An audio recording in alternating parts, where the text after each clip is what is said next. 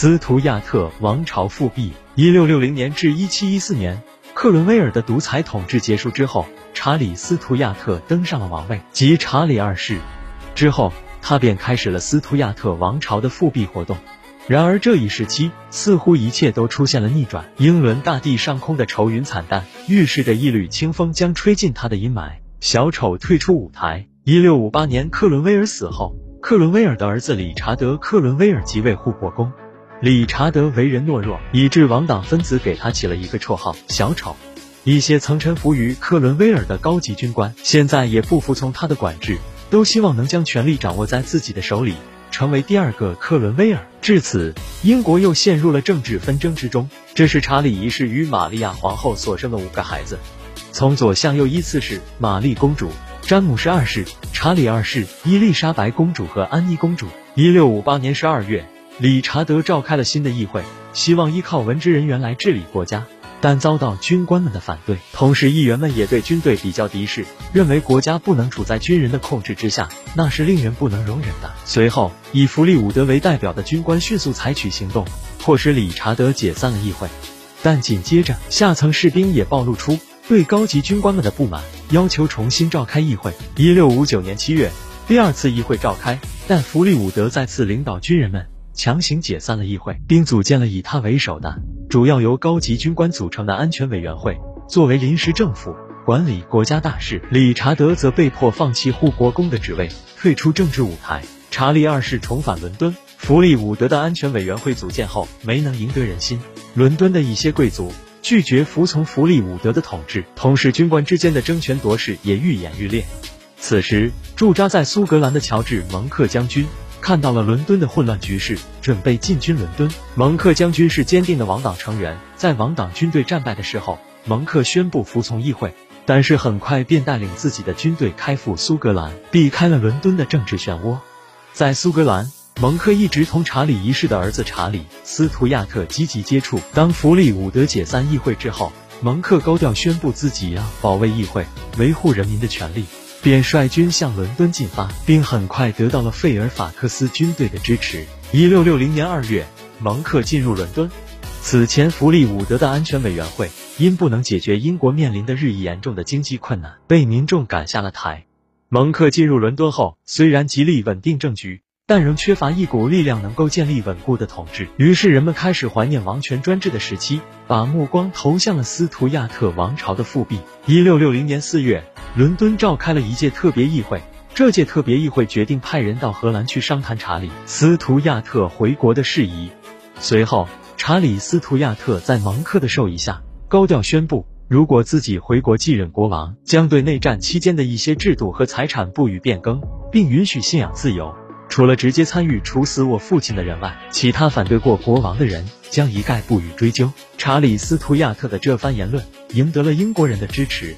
一六六零年五月，查理斯图亚特在长期逃亡之后重返伦敦，登上了王位。查理二世的统治。查理二世当上国王之后，原本希望恢复以往的君主专制制度，但情况已经发生了改变。以大商人为代表的资产阶级的力量已经壮大，因此在查理二世的政府内，既有以前的王党成员，也有以前的议会成员，两派之间的分歧十分明显，以致后来形成了两个党派。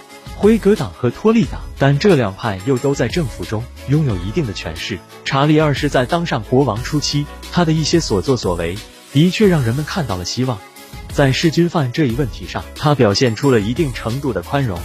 反对过查理一世的人大部分被赦免，除了已经去世的，最终只将九个人定为死刑。面对查理二世的宽容，王党的其他分子则表现出了不宽容，他们甚至将克伦威尔等人的尸体。挖掘出来进行鞭尸。詹姆士二世是英国历史上最后一个天主教国王。后期因议会中的一些议员仍在积极限制国王的权利，查理二世表现出了不满。查理二世在外交中一直与法国较为友好。查理二世的外交行为使英国人认为他们的国王要效仿法国的太阳王，加强国王的权威，压制人民的自由。查理二世为了免受苛责，开始在外交上采取两面派的做法，一方面表面上同荷兰。瑞典结成反法同盟，另一方面暗地里与法国签订秘密协议，允诺在未来的法荷战争中帮助法国。而作为回报，法国将给查理二世提供财政援助。在与议会的斗争中，查理二世的软肋就是拨款权力受议会限制。这样，在得到法国的财政援助后，查理二世便变得底气十足，甚至几次将议会解散。詹姆士二世的倒行逆施。一六八五年，查理二世的弟弟詹姆士继承王位，即詹姆士二世。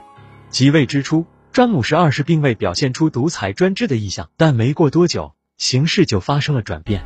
詹姆士二世要重建强大的君主权威，要建立完全听命于自己的常备军。然而，当时的英国国王不能够掌握常备的武装力量。这就是王权不能过于强大的直接原因。詹姆士二世即位之初，英国境内曾经发生了一起规模不大的叛乱。在镇压这次叛乱中，詹姆士二世召集了一支大约三万人的军队。在顺利镇压起义后，詹姆士二世便要将这支军队建成隶属于国王的常备军，这引起了人们对国王的不信任。此外，詹姆士二世还极力推崇天主教。自伊丽莎白女王以来，英国信奉国教。排斥天主教一直是国家的基本国策之一。现在国王竟然成了天主教的信徒。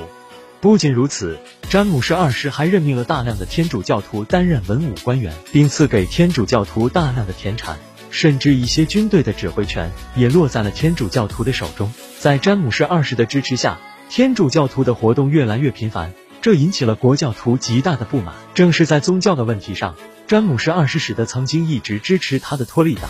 也开始出现大量反对的声音，他们开始与国王疏远，而与辉格党人走得越来越近。此时，詹姆士二世预感到了政治危机，一六八七年便颁布了宗教自由宣言，表示一切非国教徒都可以公开进行各种形式的宗教活动。从字面上看，这一宣言虽然有着宗教自由的影子，但对于当时的英国国教徒来说，这无异于挑衅。一六八八年四月末，詹姆士二世再次发布了一则宗教自由宣言。并要求在以后的每个星期日都要在教堂宣读这一文件。这一消息传出后，大约有百分之九十的教士拒绝服从。以坎特伯雷大主教为首的七名主教向国王递交了一份请愿书，指责国王此举非法。詹姆士二世恼羞成怒，命人将七位主教交付法庭审讯。但是法庭最终判决七位主教无罪释放，而詹姆士二世的威信却遭到了严重的质疑。此时，斯图亚特王朝的末日临近了。